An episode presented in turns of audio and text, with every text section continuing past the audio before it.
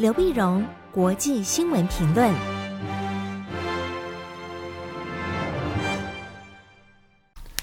各位听众朋友，大家好，我是台北东吴大学政治系教授刘碧荣。今天为您回顾上礼拜重要的国际新闻呢。第一个，我们先看巴西总统大选的第二轮投票。在十月三十号，巴西进行总统大选第二轮投票，就前任总统鲁拉胜出啊，打败了现任右派民粹的总统波索纳罗。那么这个这个事情呢，呃，就是引起关注的原因呢，最主要原因是巴西是拉丁美洲最大的经济体啊，最大经济体，而且它也是金砖国家之一。但是国家呢，会呈现什么非常严重的一个分裂？那巴西的总统的选举结果，那最后会不会像涟漪效应影响到整个拉丁美洲？这是大家特别关注的一个原因。结果这次鲁拉胜出，但是呢，票数非常的惊险，鲁拉是百分之五十点九零，那么波索纳罗是四十九点一零。就非常非常惊险赢，这可以这完全反映出巴西到现在为止还是非常严重两极化分裂的一个社会。可是波索纳罗呢，他在投票之前他就扬言，他说他未必会接受这个投票的结果，他未必会接受结果，那是不是表示他要怎么样的抗争呢？啊，而且他现在为止还没有正式的宣布说他他这个认输啊，那会怎么样的抗争？那么会不会像当年川普的时候呢？呃，这个击被拜登击败，然后造成国会的暴动啊，好像心不甘情不愿的交出权力，会不会有这样的一个情况？所以大家虽然是鲁拉赢了，但是仍然不敢完全对巴西的形势放心。波索纳罗呢，他是巴西民主化以来三十四年来第一次没有连任成功的那么现任总统。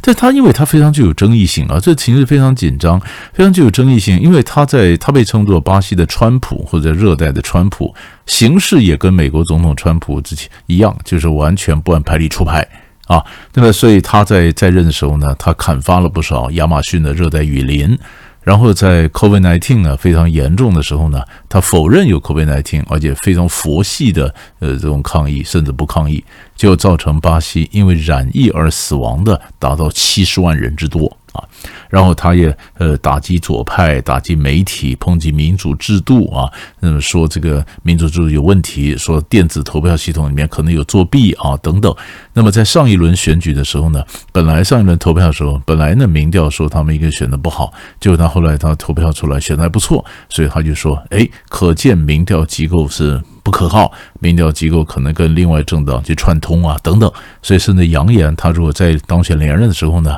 那么要怎么样对付民调机构啊？这这些都是让他这个非常的是这个率性的行事作风。好了，现在就看他认不认输，下不下来。可另一方面呢，鲁拉呢，鲁拉是呃当过两任的总统，他是圣保罗出身，工会领袖，他只有小学的一个文化程度。啊，可是他非常受欢迎，他在任内两呃两任呢，帮助一千多万人脱贫，嗯，所以他在离任的时候呢，还有百分之九十左右的支持度啊，非常的高。可是问题是，他在第二任的时候呢，回顾一下鲁拉当时，他就有点好大喜功，啊，花很多钱去支持巴西石油公司开采石油啊等等，他非常好大喜功，好大喜功呢，花很多钱，那当然涉及到就有些贪腐的案子。然后呢，好大喜功的结果，所以他任满之后，他钦点的下一任接班人罗塞夫，一个女性的总统上来以后呢，巴西经济已经开始走下坡了，然后不断就开始衰退，就拉不起来了。那很大一部分是被鲁拉所挥霍的。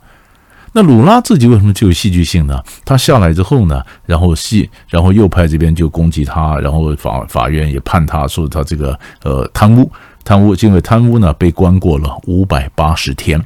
一直到去年，那么巴西最高法院才撤销了这个贪污的判决，说当初的判决呢，这是有偏见的，所以这样的鲁拉才能够回来，然后重新竞选。所以这是为什么讲说非常具有具有故事性的一个张力啊。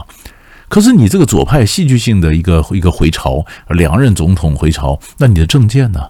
政见他当初原来是讲的是，他说我大可以享受一个卸任总统的光环，但是为什么还要亲自披挂上阵呢？最重要就是拉下波索纳罗。好了，波索纳罗被拉下来了，那政那政策呢？到很多呃观察家就指出，事实上他的政策不清楚，语焉不详。那你下一步会怎么做？会怎么拯救巴西的经济？这个都还等待我们继续去观察。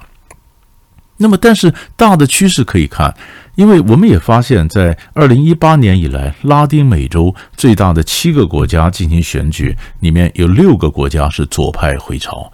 所以一个一个左派的一个浪潮，或者一个粉红色的浪潮，逐渐逐渐出现。相较于欧洲的刚好相反，欧洲是右派。你说不管原来就已经极右派民粹的这个波兰啊、匈牙利啊，那前阵意大利选举也是啊，意大利选举也是一个嗯，那么那么那么梅洛尼她的那个女性的一个选举，她出来，她也是极右派兄弟党的党魁，现在总理也是极右派啊，啊，所以你会发现整个的极右派或者好多个地方。欧洲的就算没有执政，他们的政党的势力也逐渐在起来，所以欧洲是一个往右边走的一个浪潮，拉丁美洲是一个往左边走的一个浪潮，所以这两个趋势值得我们去关注。第二个新闻，我们看俄乌战争，俄乌战争里面一个发展就是在上个礼拜六的时候呢，呃，那个呃，俄罗斯宣布他退出，那么汉土耳其在退出这个黑海倡议。黑海倡议呢是土耳其调解的，在联合国之下，联合国监督土耳其调解，然后俄罗斯跟乌克兰两个交战国家达成了非常罕有、罕见的一个协议。协议呢就是让乌克兰的粮食得以从黑海这边运出去，因为乌克兰呢它是呃世界的粮仓。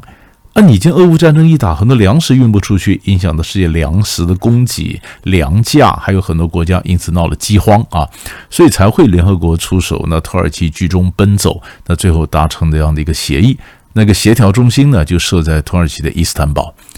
伊斯坦堡，但是上个周末的时候，俄罗斯说我退出这个协议。理由是说，俄罗斯说他在克里米亚的这个军港呢，遭受到土耳呃乌克兰的这个无人机的攻击，遭受到了这个他海上的就装炸药的这个船舰呢的这个小艇啊攻击他的这个军舰。他说这样的攻击事件呢，让我发现我没有办法保证那么运粮船的安全，所以退出。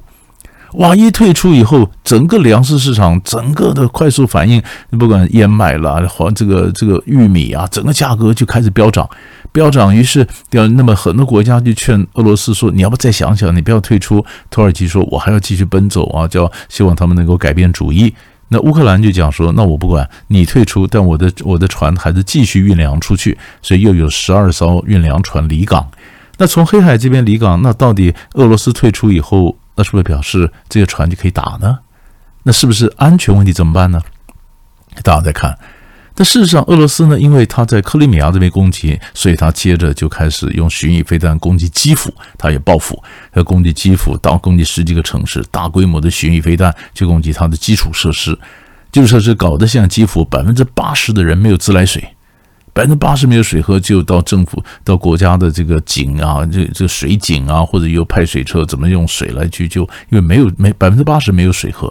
没有水喝，所以这个就造成整个基础设施的破坏。那包括能源啊，包括这个各种的管线啊，所以这都增加了乌克兰将来如果或者甚至基辅要重建的一个难度。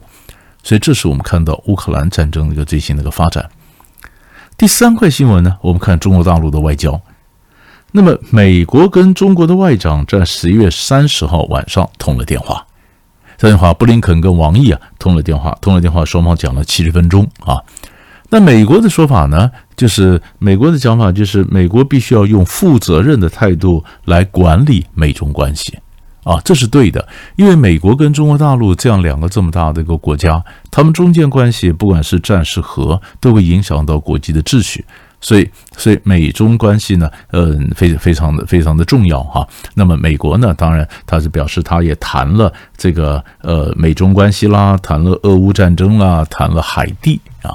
也就是美国这边公布的资料是双方的谈的这个面向非常广，表示美中还有很多的议题，很多地方面是可以合作的。那中国大陆这边公布就是王毅跟呃布林肯的谈，就谈到说不要遏制中国的成长，不要在美中关系制造新的问题、新的麻烦啊等等。也就是中国这边公布的是聚焦在美中关系，美国这边公布的说谈的议题是非常的广泛，这个反映了双方外交思维的不同。美国这边觉得呢，国与国的关系本来就是个有合作有冲突。啊，可以我这个问题合作，那个问题冲突，这是存在的、正常的啊，是是是分开处理的。那中国大陆这边是认为说，你要不然就一体的嘛，你好就是好，不好就不好，你不能在这个问题上打我，那个问题让我合作，那怎么可能呢？啊，所以从双方对于会谈内容那个发言可以看出来，双方外交思维的不同。但是呢，美中的外长能够开会，然后呃，布林肯也讲，将来在有任何问题的，随时可以再通电话。也让很多人又产生了新的希望。那么，在 G20 十一月 G20 峰会的时候，拜登跟习近平有没有机会见面？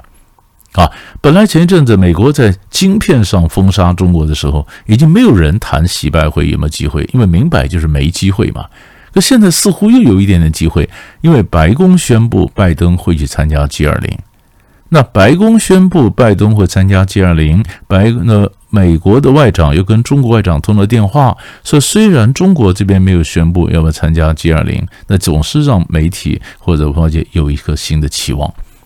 可你反正如果从中国大陆这边来看呢，除了美中关系，你看到中国大陆在 G20，呃，在这个二十大之后，它的整个外交整个在出发，在出发，你看到主要就是这礼拜一啊，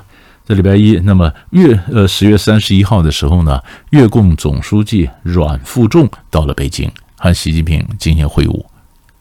这个意义在哪里呢？越南的外交本来就是在美中之间摆动，它在美中之间摆动，它就可以呃两边的获利啊。所以你看那个这个阮富仲去，他就选择了这个基呃二十大之后，他是抢了头香，他第一个到中国去访问的外国的元首啊，外国的领袖。呃，你看，这可以表示我非常重视中国，他强调一个中国政策啊。那么，习近平也说去发展这个中越关系。然后在阮富仲之后呢，巴基斯坦总理也要去，但是更重要的是，十一月四号，德国总理肖兹也要到。德国总理肖兹也要到，这也有意思，因为美国主张啊，那么围堵中国，甚至要脱钩。那么德国这么肖兹主张不能脱钩。世界全球化是不能脱钩的，所以肖兹去，虽然在德国内部也造成一些分裂、不同的意见，但是德国工商团体是支持总理肖兹闹到中国去，因为德国在中国投资也非常多嘛，所以这就是我们看到说，美国跟欧洲之间在对中国的政策是不是会发生什么变化？而且更值得注意是，气象专家预报说，今年冬天欧洲会很冷。很冷，那凉，那能源问题会不会也造成美国跟欧洲不会一直同调？不管是对俄罗斯的能源，不管是对中国的经济关系，那么，那么肖兹去，那么你要看马克宏，越呃，法国总统马克宏是不是会跟去？那这一去代表一个什么样的趋势？所以这整个外交环环相扣，也值得我们关注。所以大概上礼拜呢，几块大的新闻就为您分析到这里，我们下礼拜再见。